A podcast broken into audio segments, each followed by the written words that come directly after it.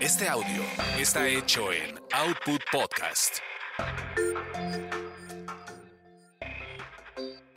Quizá hablemos de ti. Quizá hablemos de ti. Es el podcast de espectáculos, charlas y algo más. Con chismes serios de las estrellas y uno que otro famoso estrellado. De Gil Barrera, con Joel Farrilli, Ivonne de los Ríos, Ernesto Buitrón y Carlos Humberto Mendoza.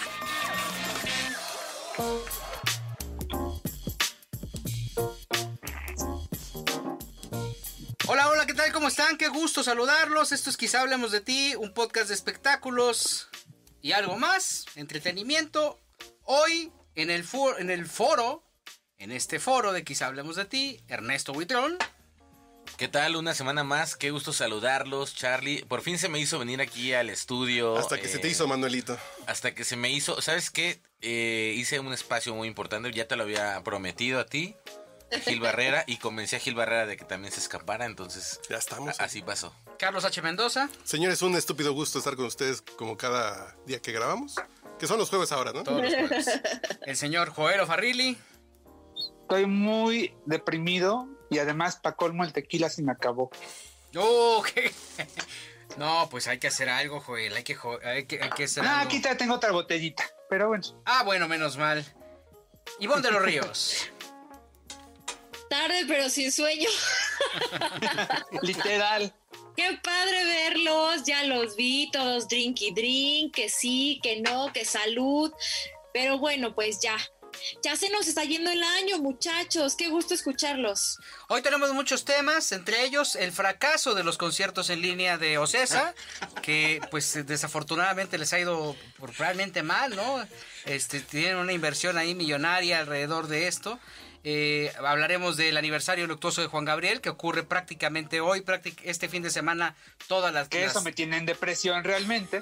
Perdón. Cuarto aniversario luctuoso, todas las televisoras están prácticamente enlazadas este, pues, sobre esta figura tan importante. En este momento, mientras estamos haciendo el, el- el podcast, me está escribiendo el abogado Guillermo Pous, justamente. Este, ya Saludos, después les, les- después les platicaré de qué se trata. Y bueno, Bueno, pues es que este. ustedes son muy famosos, muy estrellas. Los buscan puro personalidad grande. No, no, no, Pues eso, bueno, eso, lo- es figura pública es figura pública. eso y los del buró de crédito son los que más nos hablan. ¿Eh?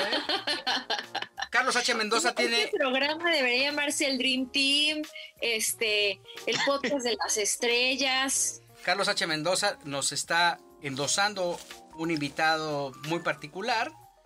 eh, una invitada muy particular con la que platicaremos más adelante. Mientras tanto, ¿qué hay alrededor del el aniversario luctuoso de Juan Gabriel Ernesto Buitrón? Oye, Gil, pues mira, eh, yo creo que hay alrededor, del- hay todavía eh, controversias, eh, controversias de gente que sigue diciendo que está vivo. Te puedo adelantar que eh, Que no está mañana- vivo. Te puedo adelantar que mañana Estoy en condiciones de informarles. Y te lo dicen en exclusiva.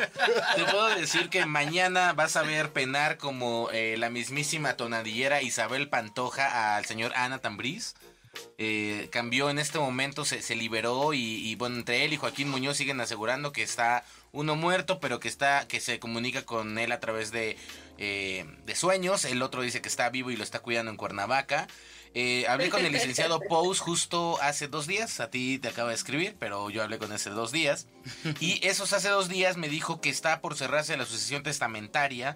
Eh, que le daría el control completo de la herencia a Iván Aguilera. Y estamos hablando de aproximadamente, según Forbes, unos más de 35 millones de dólares, más las regalías de los temas que tiene vigentes el maestro. Entonces, yo creo que hay mucha expectativa. El día, o sea, mañana temprano se abrirán las puertas de la casa del 16 de septiembre en Ciudad Juárez. Oh, pues sí, Y será el inicio de, el, de lo que va a ser el museo. Confirmado por el licenciado Pous, el museo va a estar ahí.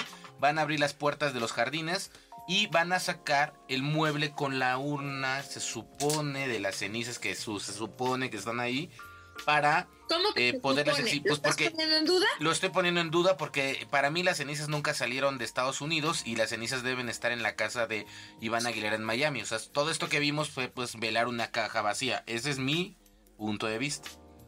O sea, ¿tú crees que no están las cenizas, las cenizas de... Yo creo que no están las cenizas ahí. ¿Y por qué no, por qué no estarían? Yo creo que no están las cenizas ahí porque al final eh, fue muy hermética la situación.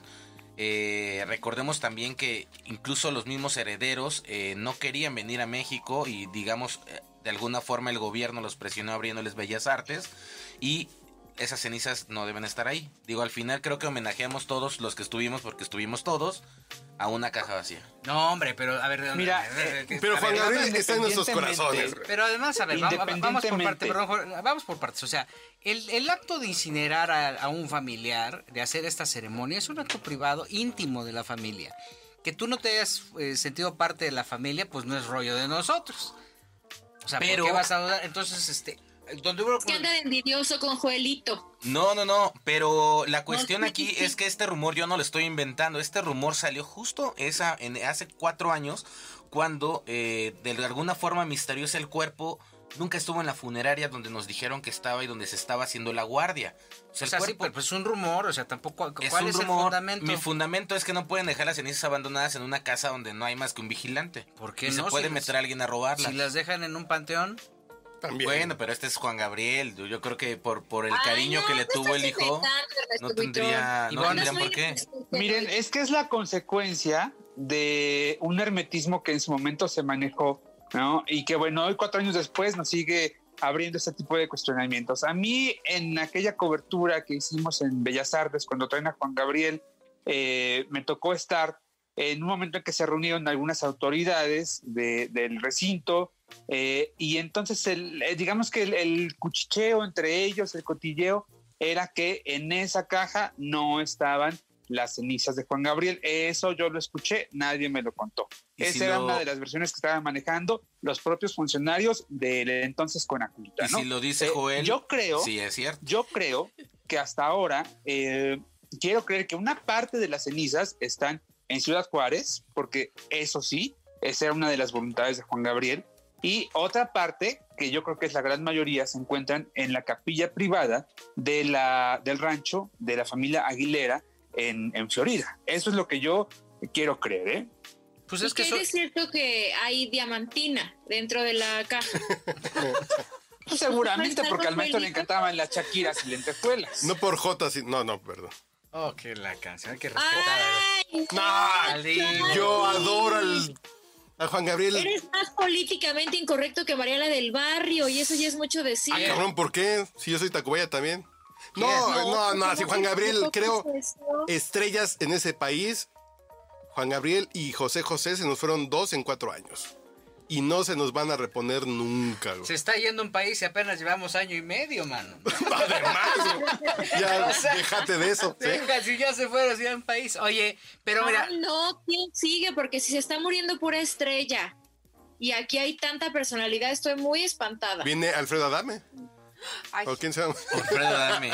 Oye, fíjate que me enteré que sigue conspirando contra mí. Es la- lo- me lo enteré y te lo voy a decir. Me lo dijo su ex Susan Quintana. Adela. Me dijo, ten cuidado porque Alfredo Adame sigue, a- tiene una fijación todavía por haberlo expuesto en Sudamérica porque lo siguen dando. O sea, los peruanos... Tiene una foto tuya en su en su buró. Me tienen en el Instagram, ¿no? Eso es lo peor todavía. Y en el, y en el, todavía me tienen en el WhatsApp. Todavía no me bloquea A porque mí me cae muy bien. Alfredo. a ver, Ivonne, ¿qué ibas a decir? Pues mira, mientras no te lo haya dicho un pajarito, todo está bien.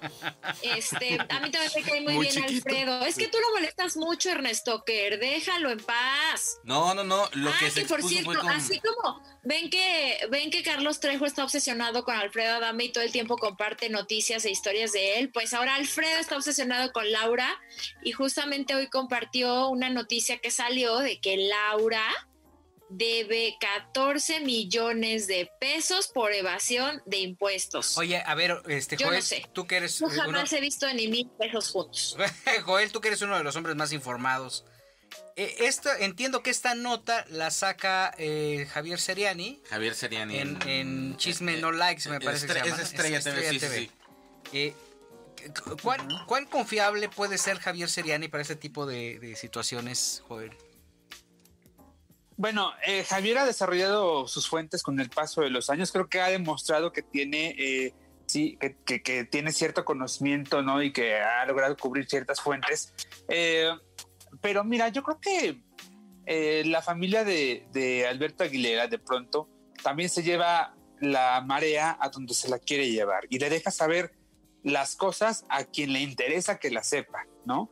Entonces, este, nada, no me extrañaría que al final lo que, lo que haya publicado eh, Javier Seriani en su canal eh, sea lo que la familia hubiera querido que, que Javier se enterara. ¿no? Ajá, no, no, pero estábamos Yo hablando de otra la cosa, ¿no? Creo que, estábamos, joder, creo que estábamos hablando, nosotros nos estamos tomando y a ti te está haciendo Eh, efecto. Joelito, sí te ¿Qué estás, estás tomando de Sana más, ¿eh? distancia, sana distancia. Se echó la bebida. A ver, no, a ver. Esto está bien, está bien. A ver, Oigan, ¿y Charlie dónde Pero está? entonces, a ver, ¿de- ¿Lo tienen escondido? ¿Está abajo de la mesa o qué pasó? ahí está Charlie, Carlos H. Mendoza, ahí está. A ver, vámonos por partes. Eh, eh, habla- estábamos hablando de Laura Bozo, porque Javier Seriani dio a conocer en, en su programa de Ah, chisme No, No like, Like.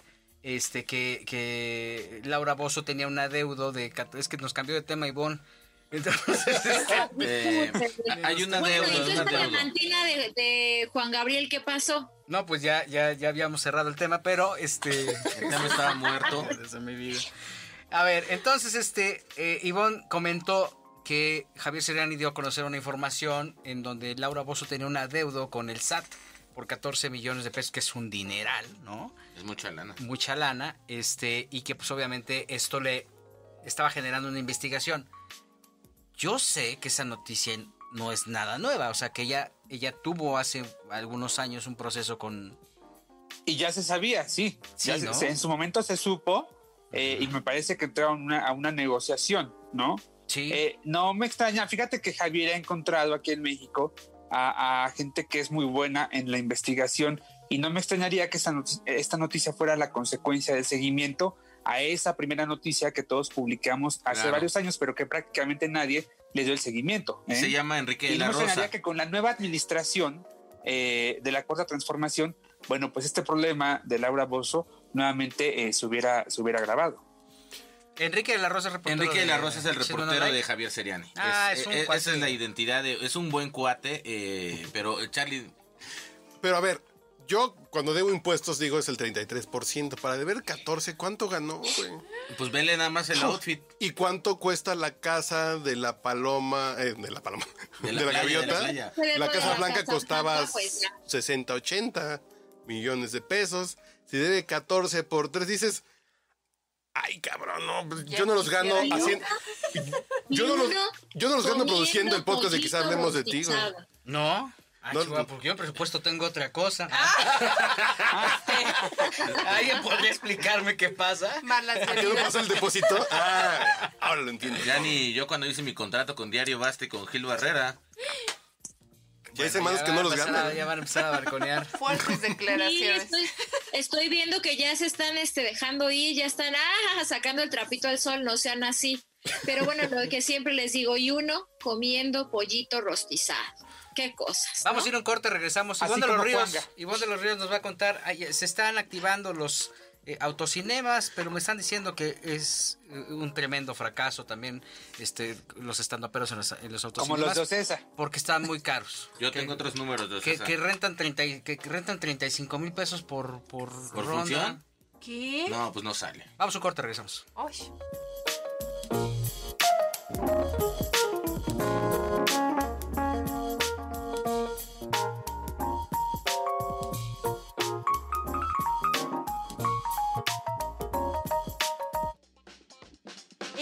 No te vayas, porque en una de esas quizá hablemos de ti.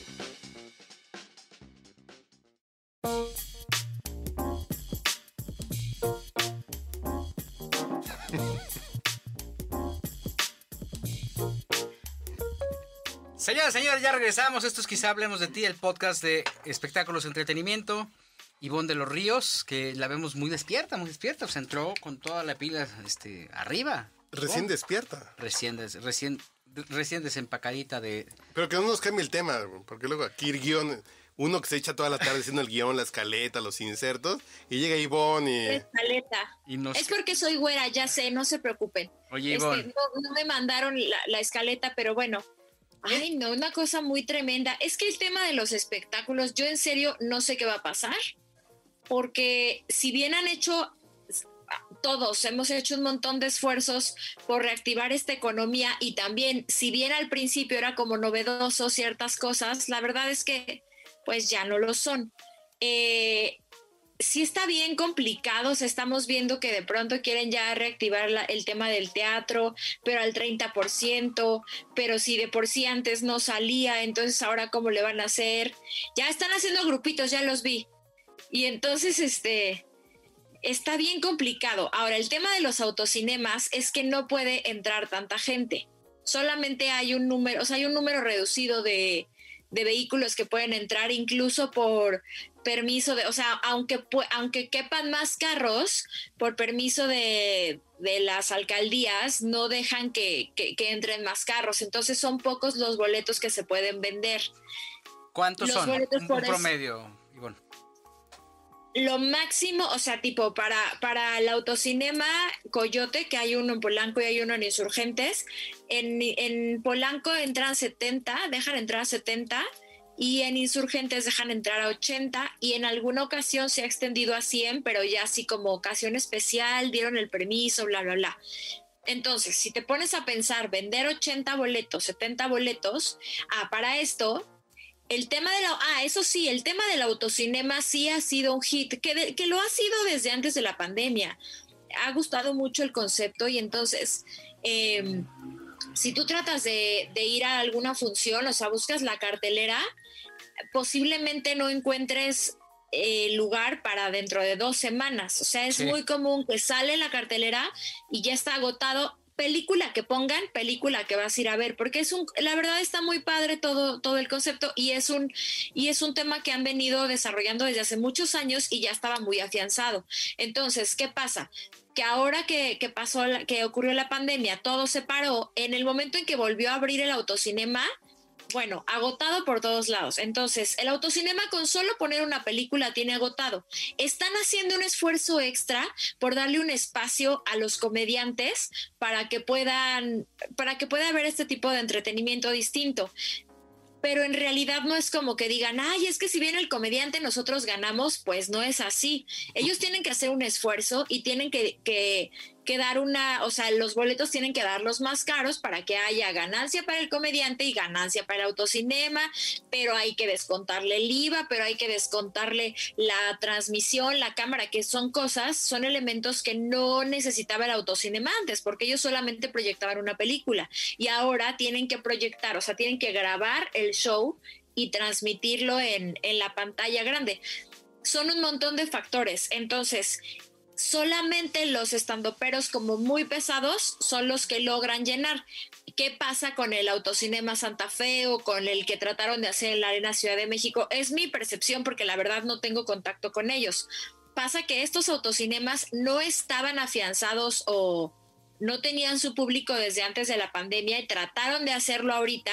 Entonces, eso de entrada, o sea, posicionar un lugar no es una cuestión sencilla, con pandemia o sin pandemia, o sea, son años incluso. Tú lo sabes, si vas a poner un restaurante, si vas a poner un negocio, sabes que por lo menos el primer año y medio no hay ganancias, ¿no? Entonces, son años para posicionarlo. Y ellos quieren ahorita posicionarlo, pero vendiendo boletos de casi mil pesos, cuando antes te costaba ver a un estando, pero te costaba 200, 300 pesos, ya 500 por mucho, ¿no? O sea, si ibas al Cuevón a ver al costeño o, al, o a JJ, que llevan bailarinas y músicos y cantantes y es un show de horas, te costaba 500 pesos un, cover en el Cuevón, que era de lo más caro. Bueno, o por supuesto que hay lugares más caros, pero regularmente no, o sea. Y entonces ver un estando pero te costaba más o menos 250, 300 pesos, pues sí está tremendo que ahora quieran vender boletos arriba de 800 pesos, la- cuando además las personas no, o sea, la crisis está para todos y no sé si justo sea la prioridad, ay, del dinero que me entre me voy a gastar cuánto en entretenimiento. Entonces es un tema bien complicado. Y, el, y, el, y lo de los shows virtuales, pues es que son muchas las generaciones que están involucradas, no todos le agarran o le agarramos bien la onda ah, sí, a ver, el, el audio, la pantalla, eh, sube, baja, o sea, es un tema eh, difícil, ¿no? Que a veces nos pasa, ay, no te escucho, este, que no sabemos bien cómo activar. Ahora imagínense los seguidores de ciertos famosos que son señores, son señoras y que no tienen esta capacidad, que a lo mejor no tienen alguien en casa que les ayude, pues está bien difícil. Y las O mismas... sea, espérame, espérame, plataformas- Oye, bueno, o sea. O sea, entonces no es, no es negocio. Mira, no me Básicamente. saliendo, mano. O sea, sí. A todo esto, ¿en qué acabó? Ivonne, te amo. Carlos H. ¿Qué floja? Me, estoy- me están, me, están, me están albureando. ¿Qué pasó? No, no. Yo lo que creo es.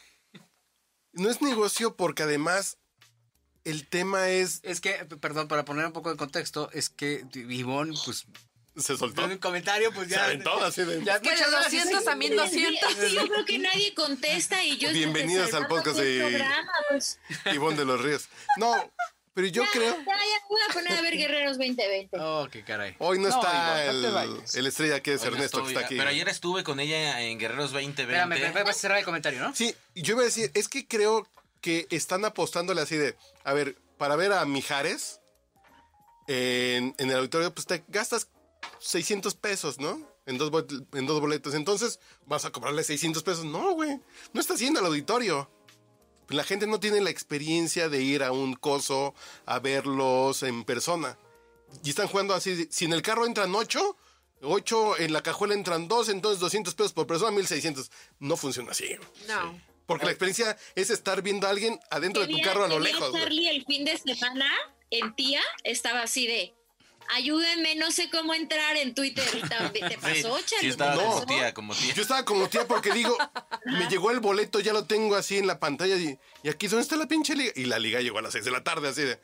Y yo compré el boleto en la mañana. Nunca me llegó la liga hasta las seis y media. detalle. No, porque la liga, que si me llega la liga a las 8 que acabo de comprar, digo, ah, pues ya se caí, le tengo que picar. Digo, me la mandaron, no la encontré, ¿dónde está? O sea, como te, no te mandaron una liga de... Te, O sea, pues, estamos hablando ahora ya de los Dos horas conciertos, antes. perdón. Vamos a hablar de- cambiando de tema. de los conciertos. Ah, Ahora, ¿Ves que este- se siente, Ivonne? ¿Ves que se siente que le los cambien el tema? que yo ¿Sabes abarqué. qué? Pon- ponme una, una, una, este, una, una ID. Una ID. ¿Acá? ¿Cuál- Ajá. ¿Cualquiera? Si no te gusta cargar maletas, seguro tu favorito es Ernest Toker. Regresamos con Quizá hablemos de ti. Ahora vamos a hablar de los conciertos en, en línea. Yo pensé que la nota era que ya, ya Ernesto tenía su cortinilla, pensé eso. No. No, no, no. Oye, a ver, entonces. Carlos H. Mendoza, tú, tú formaste parte de la experiencia de Yo los fan. conciertos en línea porque se presentó Mijares, se presentó Molotov Y Moenia. y Moenia. Viernes, sábado, domingo fue. el ¿Cuánto fin te costó pasado. el boleto? Me Eh, costó Bueno, la pantalla. ¿o? 300 más 50 de servicio. ¿Qué tipo de servicio? El servicio de horror. Ticketmaster, güey. Live, ticket, Ticketmaster. De Ticketmaster. Sí, sí, sí. Ok. Son 300 del boleto y 500 para Ticketmaster, que ya te dicen, 500 van, vienen para 50, nosotros. 50, 50. 350. 350. Y luego este, te llegó... Me llega el boleto. Ya te llega el PDF. Descarga aquí el PDF del boleto. Yo, pues ya. y- pero ¿dónde me.? Que me lo hago rollito y dónde me lo meto, dije yo. Ya Así. estás, ya estás este, como Ivonne, ahorita ya empezaste a, es- a explayar. Ya, No, claro, no, claro. no, y dije, si Oye, no tengo- entonces pensé, y nunca he No. pensado en un rollito, pero, ya- Pero- ahí se- y dices, no está la liga, no está la liga, no está la liga. Es un evento live. En el momento de comprar me tiene que llegar la liga. Te llega, me llegó seis y media cuando el evento empezaba ocho y media. Pero de las ocho de la mañana a las seis y media. Así cuida con sus tamales, señores. ya se metió, ya se metió el panadero. Dices, eh, y yo, y yo me la pasé así de, eh, lo estoy haciendo mal. Pues ya, ya chequé y mando tweets, nadie me contesta. que amablemente Ivonne de los Ríos te... te- Me dijo tío, pues sí. ¿Cómo fue tu experiencia, Ivonne de los Ríos, al tratar de orientar a No, le dije Carlos tía. Pequeño Y entonces le dijiste, tú, yo no sé tampoco. No, y llegó la liga cuando Ah, o estaba sea, en el yo le contesté así, dale. Ahí les va por qué. Eh, la liga no llegó porque la liga solo tiene, o sea, digamos es un solo enlace. Eh, a mí cuando me llegaron los boletos eh, el día viernes me llegó Moenia, me llegó Mijares y me llegó Molotov del domingo. Venía muy claro en, bueno, en la, la gente que me los mandó de ¿Compraste, Ocesa. compraste boletos? No los compré. Ah, me los por regalaron. eso, así era. Tú eres figura pública, pues yo no. No los otro compré. ID, pon otro ID ya. Si no te gusta cargar maletas, seguro tu favorito Me estás es queriendo decir que te patrocinaron los Regresamos con conciertos. A mí- Quizá hablemos de ti. Ok. A Ya regresamos, aquí sí hablemos de ti. Sintetizando, fue un fracaso el concierto. No, no, no, no, no. La experiencia de la compra fue un frac... que- Fue así de, no entiendo, güey, así de... Y la liga, cuando uno compra, te llega la liga. Cuando es una conferencia, una onda, una conferencia Sí. magistral que compras web, te llega la liga. Dices, a las 8 de la, Eso pasa, en o sea, En siempre. siempre. Eso lo hacen las grandes empresas, hasta e-ticket, que yo no sabía que era de Claro. Ocesa. ¿También? Es de, es de Ticketmaster y Ticket.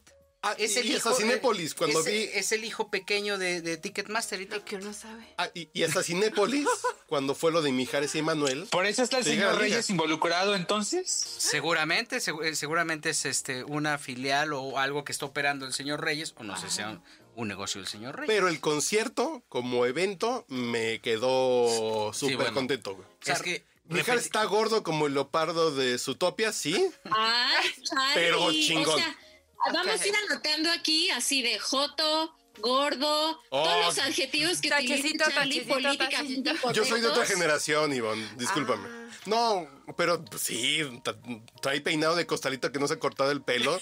Está bien, no hay pedo. Cantó bien chingón. Yuri está cantando mejor que nunca. Sí, sí, Pandora. tiene una voz. Y Pandora estuvo poca madre. La versión que se echaron de eh, Solo le pido a Dios con Pandora fue una joya. Dices, Y- y María León. Y la de. Y la de. ¿Cuál es el éxito de Pandora? Ay, de- eh, el primer éxito. ¿Cómo te va, mi amor? ¿Cómo te Y la canta? Mijares. No más, una joya. Dices, desquito lo que pagué y si me cobran 500 se los pago. Pero el de. Moenia y el de Molotov también son muy buenos, ¿eh? no, porque. Cóbrenme 500. Moenia, Moenia y Molotov. Pero sea, te cuento. Uno por uno, uno por uno, uno por uno. espectaculares, pero no les fue bien. Eh, mira, yo los que vi, a mí me gustaron en producción y les voy a decir por qué. Porque sé que hace 15 días Ocesa, a través de Crea TV, que es otra como filial de Ocesa, armó un equipo así express, casi casi al vapor de producción para la televisión. Contrataron camarógrafos, jefes de piso, jefes de pronter, eh, realizadores. Porque a mí me llegó a través de unos amigos eh, la convocatoria para que yo se le hiciera llegar a camarógrafos que necesitaran trabajo. Sé que armaron un super equipo y como lo dice Charlie, al final visualmente está muy, Fue un chingón, muy gran bien concierto. hecho. Un poquito de lag en la transmisión, se les cayó 20 segundos, pero dices, la experiencia, normal. la experiencia de ver a Mijares cantar bien, Yuri, María León muy tapada para mi gusto. Muy me tapada, faltó más muy tapada. carnita. Y ahora, Mi mujer me dice, ¿quién es esa? Es María León, la de Playa Limbo. Yo la sigo en Instagram porque se encuentra en Instagram. hace, Aquí está muy tapada. hace pole dance en Y me dice, Instagram, ¿por qué la claro. sigues? Y, si no enseña nada, pues porque pues, hoy no enseñó, pero enseña todo el día. El mejor del fin de semana debe ser yo Mijares. Eh, Moenia a mí me gustó. Yo no soy medio fan de Moenia. Molotov me pareció, eh, bueno, no sé si coincidirás conmigo, fueron muy cortos. Yo los que vi de viernes y domingo eran de una hora veinte. No, el de Mijares fueron dos horas exactitas. Sí, creo que el de Wow. Mijares fue el mejor. Dos horas exactitas, bien. Nomás le faltó una cancioncita que ya uno como fan dices, pues te falta esta, chavo.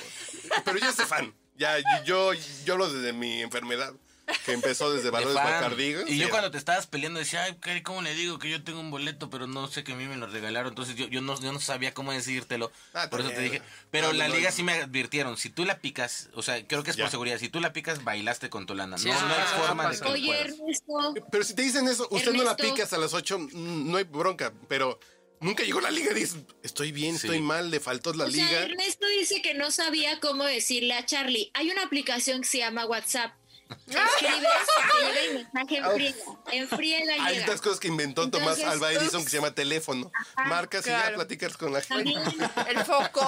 los que están sirve, los sí. que los que están innovando en este momento justamente le van a dar un giro como como regularmente sucede a Ticketmaster y a todas estas tendencias es just, es la banda El Recodo que el sábado 12 de septiembre hará eh, un autoconcierto en Anaheim, California. Y lo interesante del tema es que además de la gente pueden entrar solamente 250 coches.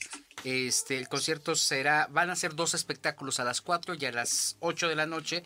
Y van a cobrar eh, por, por cada coche eh, únicamente van a poder acceder los que tengan el cinturón de seguridad. O sea, si el coche Cinco tiene 4 o 5, este, Ah, es como Yo pueden pensé que los que tienen green card. Barato. 250 Yo coches. pensé que ibas a decir los que tienen green card. Pues no, pues, Ya valió. El, el, el, el, el- el carro, eh, el boleto de entrada costará 250 dólares, pero lo interesante, porque es en Anaheim, no es, no es aquí en Iztapalapa, eh, Claro. eh, lo interesante del tema es que eh, también la gente, los fanáticos de Recodo, pueden comprar boletos para ver este concierto online, para ver el mismo concierto que están presentando. Entonces, Es doble. en este momento están trabajando al 2 por 1 con una fórmula que en una de esas es, es sumamente innovadora. ¿eh? Si el chisme alimenta tu alma como la de Ivonne de los Ríos, no te vayas, porque en una de esas, quizá hablemos de ti. Ya regresamos. Viene el lanzamiento de Quién es la Máscara, un programa eh, espectacular de Televisa, Joel, que tiene unos niveles de audiencia eh, maravillosos. Eh, Sí. con muchas sorpresas. Ya Miguel Ángel Fox ha estado poco a poco pues hablando de este tema tan, tan exitoso para Televisa, ¿no? Sí, parece que este año la gran sorpresa será tener- tener, perdón, a Juan Pazurita entre eh, sus investigadores. Será como la gran revelación de este 2020. Ya empezaron a grabar esta semana en los foros, en los foros, perdón, de Televisa San Ángel, pero ahora la gran incógnita, a diferencia del año pasado, es quiénes son, eh, pues, eh, eh, estas figuras que van a meterse a una botarga a competir, ¿verdad? Ah. A tratar de, de despistar a los investigadores. Eso sí, este año no ha tenido, pero trascendencia para nada. Está súper secreto porque si de por sí el año pasado estaba súper cuidado, bueno, este año creo que ha sido mucho más discreto todavía y agrégale que no hay tantas fuentes eh, por el tema de la pandemia, no hay tantos testigos, ¿verdad? Y está cuidado al máximo. Parece que van a estrenar a finales de septiembre o principios de octubre, eh, pero sí creo que es el, eh, el gran programa con el que Televisa cerrará pues el, el 2020. Y es el secreto mejor guardado de Televisa. O sea, eh, el hecho de que se haya realizado ahora en, en- en plena pandemia, pues es- sí eh, ayudó mucho porque también el, el flujo en cuanto a personas que visitan la televisora, pues es menor. Y bueno, pues este, yo creo que es una gran sorpresa, ¿no, Ernesto? Sí, fíjate que aplicaron la técnica que usó Luis Miguel en el 2014 cuando vino a inaugurar la Arena Ciudad de México, que tenían un carrito de golf con las mantitas negras. Eh, yo cuando vi a Luis Miguel así, dije, sí está muy innovador que traigan un carrito todo oscuro y así es como trasladan a la gente de la voz. O sea, literal de puerta 3. De la máscara. De la máscara, perdón. De la puerta 3 de Televisa al foro. eh, van en un carrito oscuro. El primero que les puedo decir, no sé si va a ser, no sé si vaya a estar, pero yo lo vi. Y lo vimos varios, ya, ya, lo, ya lo vimos varios. Ya salió. Es Carlos Rivera. Bueno, No Carlos era uno de los... Carlos Ay, era... pero Carlos era uno de los investigadores. investigadores, Bueno, Ay, Ernesto, repetirá- repetirá. Así de, Repetirá, pero sí está, tiene razón esto, al final ahorita están poniendo medidas de seguridad para el foro. Eh, obviamente pues es algo que tienen muy, muy guardado, pero que ha ido muy bien. Creo que al final Univision, que es con quien lo están haciendo, les ha pegado bastante duro. Creo que vendrá de cierta forma a refrendar el éxito de la primera temporada. Incluso yo creo que será mejor con los invitados. Porque sí, escuché que hay una lista por ahí pues de gente muy importante en el mundo de la, de la música. Y también les puedo decir que otro de los programas que está calentándose es Fiesta Mexicana. Fiesta Mexicana habrá con sana distancia, eh, se, se hará. eh, les puedo decir que el escenario que he visto es impresionante.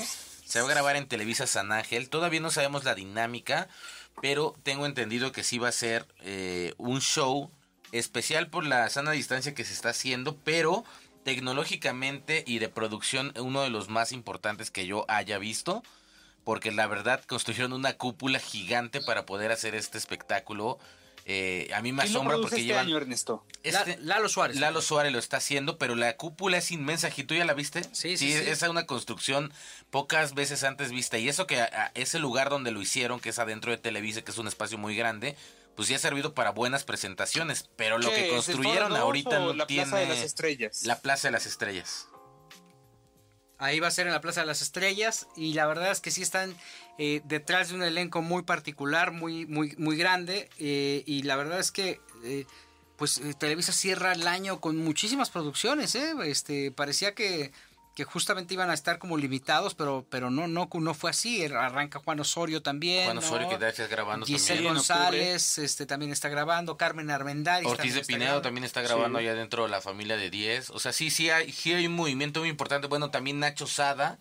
eh, Nacho que de hecho también. Nacho Sada platiqué con Víctor González, que va a ser el villano de la novela. Qué buen tipo es Víctor González. Que es un- todo. es- exactamente, es un tipazo, pero me estaba contando que la novela eh, va a tener mucho exterior. O sea, que va a ser una novela muy de campo, que vamos a ver haciendas, ranchos. Entonces, él Sí, es el, van el a, a villano de la grabar en historia. una hacienda del Estado de México y en el backup del Estadio Azteca que nos comentaba hace rato el querido El Gilba. que está enfrente, claro. Eh, y Sí, exacto, ¿no? Y van a tener muchas locaciones. Están siendo sumamente cuidadosos con la sana distancia, igual que con la producción eh, de Jorge Ortiz de Pinedo, Ernesto. Ni- eh, y también la de Nicandro Díaz Joel también está grabándose en estos momentos y también están sumamente eh, pues limitados y cuidándose de esto. Bueno, las producciones habituales de Televisa lo están haciendo, pero viene una serie de lanzamientos de Televisa este fin de año particularmente sorprendentes porque van de un lado a otro en términos de entretenimiento, telenovelas, este, en fin, eh, estos programas unitarios, ¿no?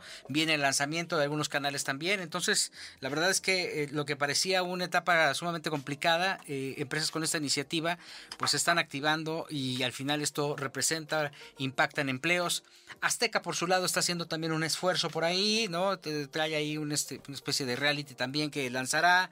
Eh, y- Exatlón, ¿no? Exatlón también. Viene, viene con tres títulos importantes. Viene con Exatlón, viene con eh, No lo hagas, que es el programa ese que conducirá Claro. Adal Ramón de los domingos, y viene con Todos quieren fama, que eh, el primer casting pues empieza ya justamente esta semana y que estará al aire en septiembre. De hecho, en, en- en el, el de Adal Ramones estará la hija de Aida Cuevas, entiendo, ¿no? Que la destaparon también en, en estos días en redes sí. sociales. en- Y en también sociales. estaban haciendo casting para Masterchef, ¿no? Pero seguro ya será el Ah, próximo también año. eso. Sí, todavía está No, Masterchef, Masterchef también. lo estrenan en, en el mes de noviembre, me parece. Pues sí le están echando ganas todos. Oye, la Arena Ciudad de México se estrenó en el 2012.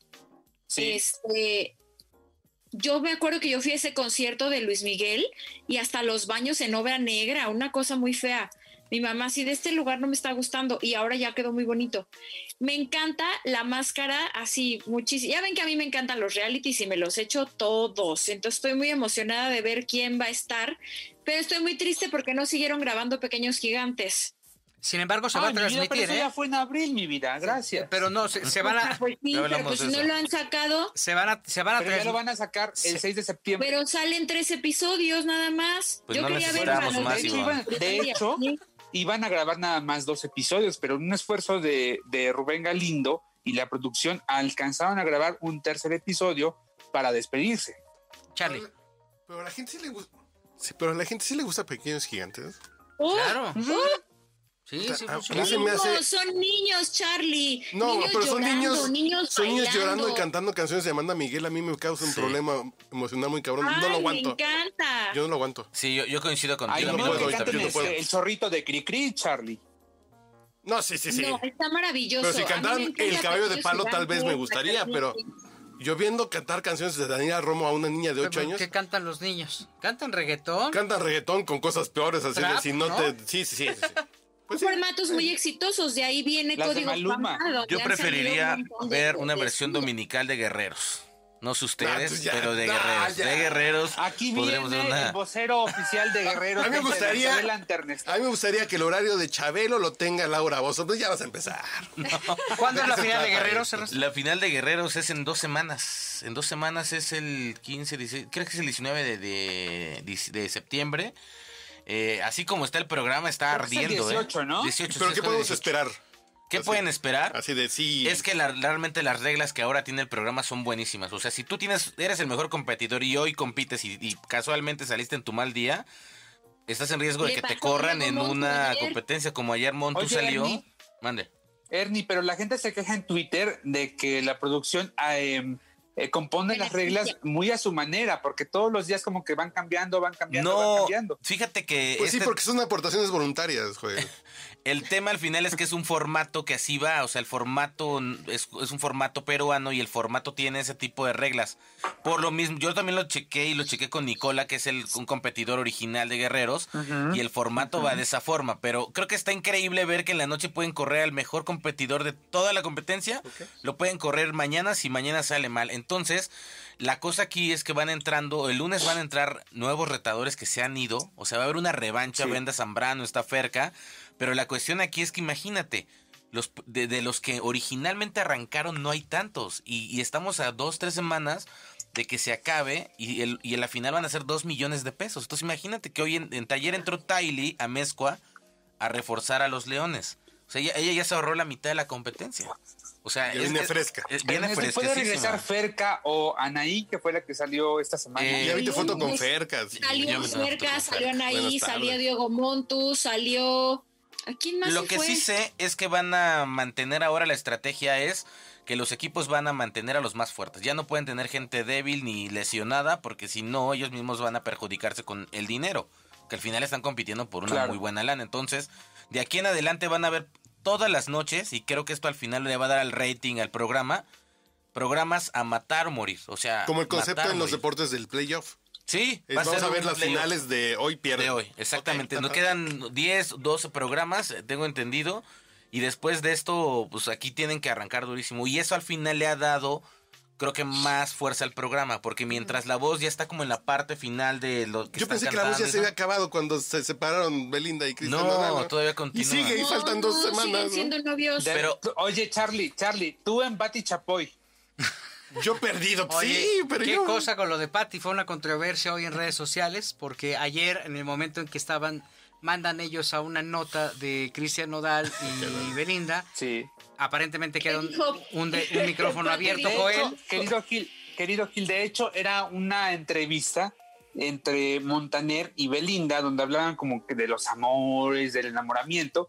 Empiezan a correrla y de pronto escucho una vocecilla por ahí que dice, "Ay, ya no saben qué hacer para, para levantar el rating, ¿no? Es que ya no Y- saben qué hacer para levantar el rating. Yo al principio pensé que estaba loco y que o había tomado tequila o había tomado este Andas tequileando, mi Joel. Lexotan, ¿no? Pero no, ribotril, no, no, ribotril resulta de que sí lo dijo. Sí, y bueno, este, esto lo toman en redes sociales, en este eh, tribunal sanguinario, ¿no? Cibernético, y entonces exhiben esta, pues esta distracción, ¿no? De dejar el micrófono abierto. Y ustedes que son Ahora, fans perdón, del rating, Perdón, Joder. Yo quiero hacer una observación, sí. Eh, em, conocemos perfectamente el profesionalismo, la experiencia, el callo de la señora Chapoy, y no sé si lo dijo realmente sin intención o con intención. Con Porque, intención. por supuesto que todos sabemos, los que estamos en la industria, sabemos que eh, eh, esta estrategia de parte del Departamento de Entretenimiento, liderado por Alberto Ciura- Ciurana, no ha tenido, no, digamos que no ha sido eh, del todo bien vista por los ojos de la señora Chapoy. Mira, yo creo que, yo creo que en términos de audiencia, perdón, Joel, es un programa que ha funcionado. No es como el fracaso del Ticketmaster Sí. Live. Eso, eso, es- es- ahí sí ha funcionado, sigue Esas son palabras mayores. Exacto. Va bien el rating. El rating va bien. Ah, bueno. Un millón y medio, no, este, un millón y medio, un millón trescientos, Joel, más o menos. Está la Un millón trescientos, cuatrocientos, Sí. que, creció, por supuesto, con este supuesto romance de Cristian Nodal y Belinda. Ivonne, Pues es que yo creo que a Patty se le pegó lo de, lo de Pedrito Sola. Ya ven que él es experto en esas cosas, en ay, la mayonesa y ay, la mosca. Yo siento que pues también ya con la, con la edad y que así es el programa, pues ya ¿Te también... estás se le- diciendo vieja a Patti Chapoy? No, le dije viejo a Pedrito Sola. ¿Estás pero diciendo senil? a Patty, bueno, pues ahora No, sí. Yo sería incapaz porque soy un caballero. mi No, vida. No, a Pero- lo que me refiero es que pues están comentando, o sea, si ya les dicen que están fuera del aire, más bien es un error de producción que no les cierran sus micrófonos. Pero lo Ellos están exacto. platicando. lo mandaron Yo no como un puente, ¿eh? porque error, además perdón. fue, o sea, ellos mandaron a, a un, a un inserto de la nota, además dijeron, Sí. y entonces este Montaner le sacó la sopa a Belinda, alguna cosa así, y es cuando mandan, regularmente, regularmente el micrófono eh, se puede quedar abierto, ¿eh? Pero es imposible, yo Sí, creo, claro. para un programa de tantos años. Pero era, era un inserto de 50 segundos, de 30 segundos. Pero Gil, Gil, cuando uno sabe que, que corres el peligro de que tu micro se queda abierto, entonces te callas, guardas silencio. Entonces, ¿por qué no, precaución. no lo hacen en el podcast de quizá hablemos Pero de si nos ha pasado aquí Pero también. aquí nos vale, aquí nos ¿Qué vale, ocurre? aquí no, no hay forma, no, aquí no hay manera, esta es ¿Pero otra por cosa. qué? Oigan, y, y- y antes de, quiero hacer una acotación, porque estoy seguro que le va a dar chorro a la familia eh, eh, Noreña, porque el próximo Saludos 20 a de septiembre se, van, se les van a adelantar a todos con un homenaje a José José. Próximo 20 de septiembre, simultáneo, Estados Unidos, Colombia y México, homenaje ¿Por qué a Colombia? José José ¿Por de parte de Manuel José. Esto les va a dar... No, no es lo mismo que ver cantar a José Joel aquí en el bar de Rodrigo de la Cadena. Pero que no- nadie cante. Yo pongo ¿en un CD y consistir agarro un Bacardí. ¿Qué José? más celebración Te lo juro, José te lo juro que soy ¿En qué testigo va a de eso. consistir? El homen- es un homenaje, simplemente va a haber eh, un show dedicado a José José con los temas de José José y me parece que se va a incluir el único tema que no se ha incluido en todas las presentaciones de Manuel José, Mi vida, que es el único que no, no ha cantado, no sé por qué razón, pero este homenaje... Te juro que no había dormido por eso, ¿eh? No, pero digital. pero Estaba con el digital. pendiente. Va, va a ser un buen show. pendiente. Ujú, Qué bueno que va a cantar. Gracias, Manuel José, por cantar mi vida. Yo creo que Rafael Pérez Botija debe estar en este momento despertando muy eh, congratulado por, por esa canción. Pero por- fíjate que esto, eh, o sea, previo a esto se está calentando un disco con composiciones de Armando Manzanero. Ok. Pero Eso, son punto y aparte. por eso, pero al final creo que Bueno, que sean nuevas de Manzanero, porque siempre graban Adoro y No, siempre ya esta serán tarde nuevas de. Manzanero, serán nuevas de Manzanero, pero la cuestión aquí es que, pues, si pensaban hacer un homenaje a José Joel, pues ahora que lo haga a- antes del 20 de septiembre, porque de ahí al 28 de septiembre, que es el aniversario, Mira, le lo va a ser positivo hermoso. de todo esto es que Manuel José es un cantante con mucho talento que eh, me parece que a pesar de los escándalos, él ha logrado sobresalir gracias a su talento, tiene su público y seguramente José José, donde esté, eh, creo yo que estará contento de que un cantante digno le ofrezca un homenaje. Que no es su hijo. Que no es su hijo, Joel. Caray. Pero por no ejemplo, hijo, claro. cuando dices donde esté José José, estamos hablando de dos lugares. Primero, punto número uno, mitad y mitad de José y José. Pero a mí no me emociona escuchar a José Joel. ¿Sabes qué? No lo has visto en vivo. A José Joel. No. Ah, perdón, a Manuel, Manuel José. José. Ah, no. Manuel José no lo es.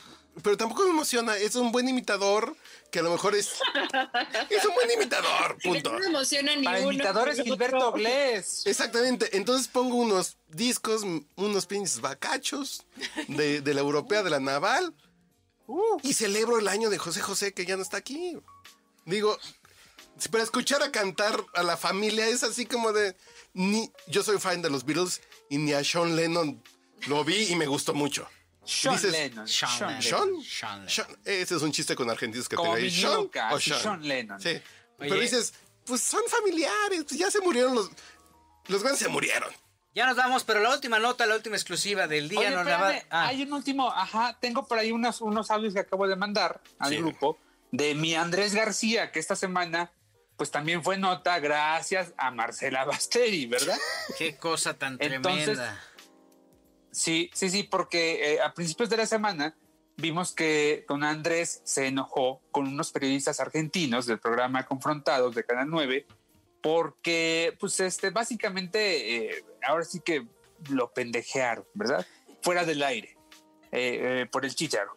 Entonces, don Andrés, pues, obviamente cayó en cólera, ¿verdad? Y con ese carácter impulsivo que tiene, pues, eh, evidentemente les cortó la entrevista y los mandó muy, pero muy lejos, ¿no? Y entonces, eh, pues reaccionó de inmediato. Eh, hablamos con Andrés García, pero además de eso, eh, gracias a esta noticia, eh, se em, retomó fuerza esta cuestión de que Marcela Basteri habría muerto, pues asesinada básicamente por Luis Rey.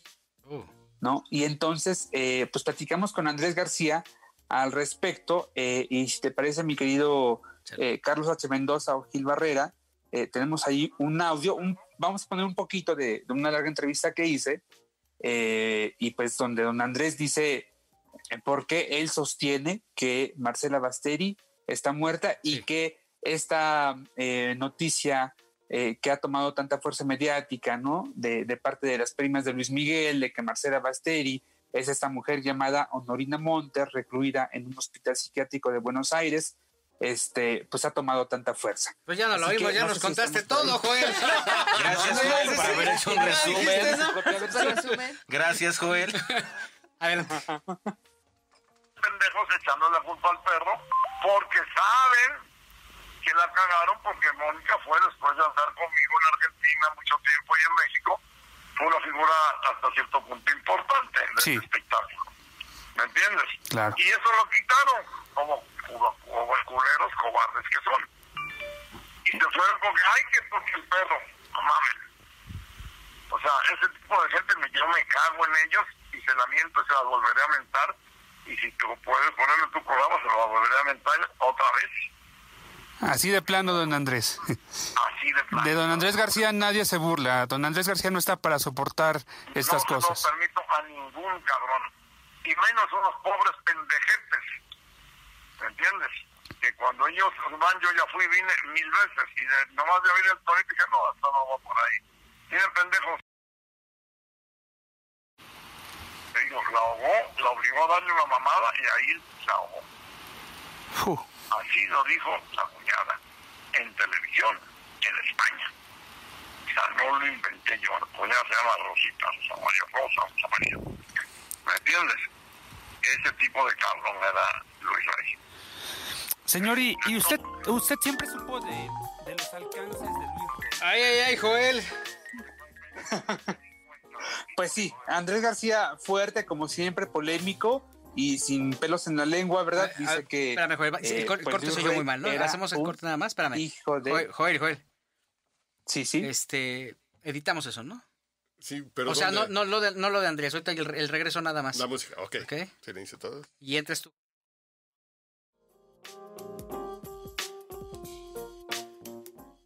¡Ah, qué barbaridad! Pues. Sí, sí, sí. Esto es lo que dice Andrés García, polémico como siempre, sin pelos en la lengua, ¿verdad? Y él tiene su propia teoría de lo que ocurrió con Marcela Basteri, porque él dice haber estado en la casa donde probablemente eh, pues haya ocurrido el asesinato de la mamá de Luis Miguel. Y, y bueno, eh, se ve que la noticia le duele, le pesa a Andrés García, Ernesto, porque tú también hablaste con él en la semana. Sí, fíjate que yo hablé con él en la semana. eh, hicimos de hecho un enlace, una nota muy buena para el programa hoy. eh, puedo decir, como conociendo a don Andrés García, que los argentinos no supieron tratarlo. Los que lo conocemos tú. Gil, yo, Coincido. Charlie, que ya lo va a conocer. Este, después sí que Andrés García es una persona muy especial y al final con él hay que manejarte con un cierto estándar de distancia y respeto, pues porque es don Andrés García. Pero yo creo que el tema Claro. sí se está saliendo de control porque esto se deriva, todo esto se deriva en Argentina por unas declaraciones de Lucía Miranda, ex esposa de Hugo López, que al final Hugo López fue el manager de Luis Miguel y ella fue la que confirmó que estaba muerta, lo que todo mundo ¿Hugo López sabemos. No, Hugo López el manager.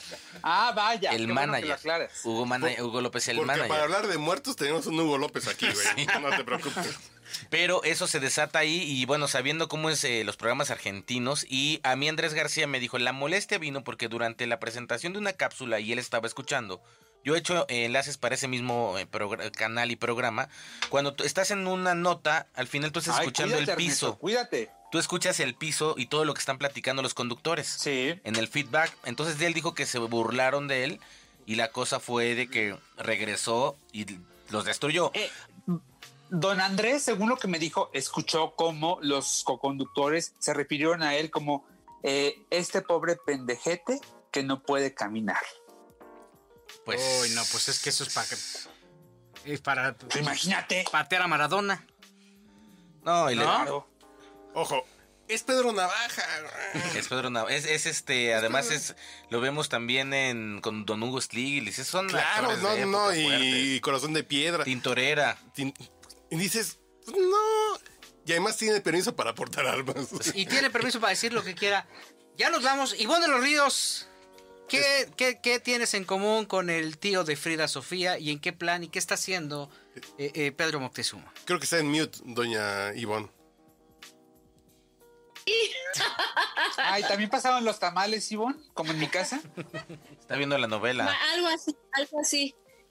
Este, ¿qué tengo como un bueno? Pues soy su, su RP, Pedro Moctezuma. Resulta que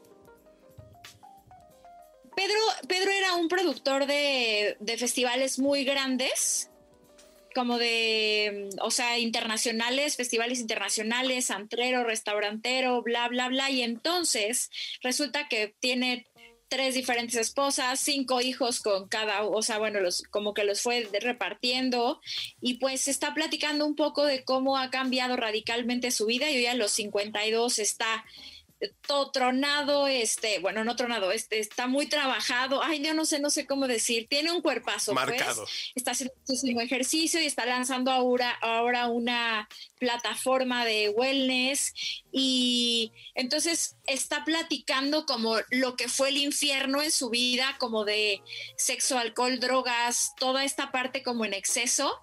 Eh, Ponme a ¿Cómo Fandango? Carlos H. Mendoza. Ponme a Fandango, por favor. y cómo logró salir adelante de, de- de esto y cómo está pues todo revolucionando. Platica también pues de la relación que, tenga, que tiene con, con Frida, que entiendo se lleva muy bien con ella. Y este, pues nada, ahí ese es el, ese es el detalle. Y está regresando al mundo de- del entretenimiento, ¿no? Después de haber estado separado Oye, pero- algún buen rato. ¿Lo estás manejando tú, Ivonne de los Ríos? Es que, es que por eso ahorita te- te- sí, sí lo estoy llevando yo, pero también que están te unas por adelantado, por favor, mi amor. Mande, mande.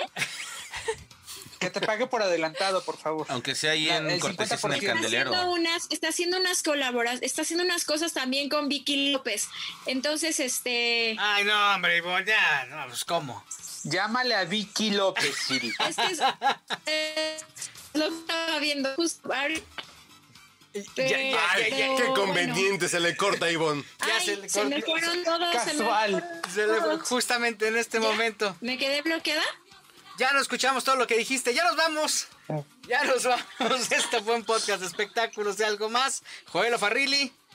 Me emborraché, me divertí y viva Juan Gabriel. Cuídense mucho. Señores, festejen a Juan Gabriel esta semana. Creo que. Ay, sí, por favor. Sí, sí, pongan eh, Juan Gabriel en Bellas Artes, agarren lo que les guste beber y échense tres horas de concierto. Es Joel Farrilli.